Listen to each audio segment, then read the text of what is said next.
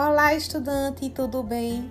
Sou a professora Micheline Xavier, do curso de Secretaria Escolar da ETEPAC, e estou responsável pelo desenvolvimento e acompanhamento da disciplina de Sistemas de Informações Gerenciais.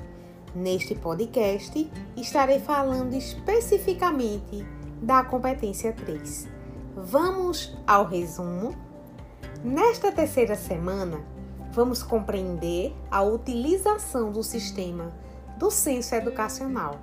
Logo após, iremos ter o conhecimento sobre as políticas públicas e a coleta de dados educacionais relacionadas ao censo. E por fim, vamos compreender as funcionalidades dos censos educacionais.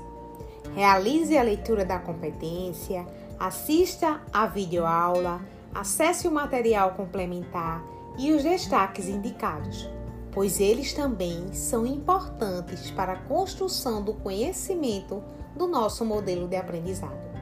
Realize as atividades propostas, onde você testará seus conhecimentos.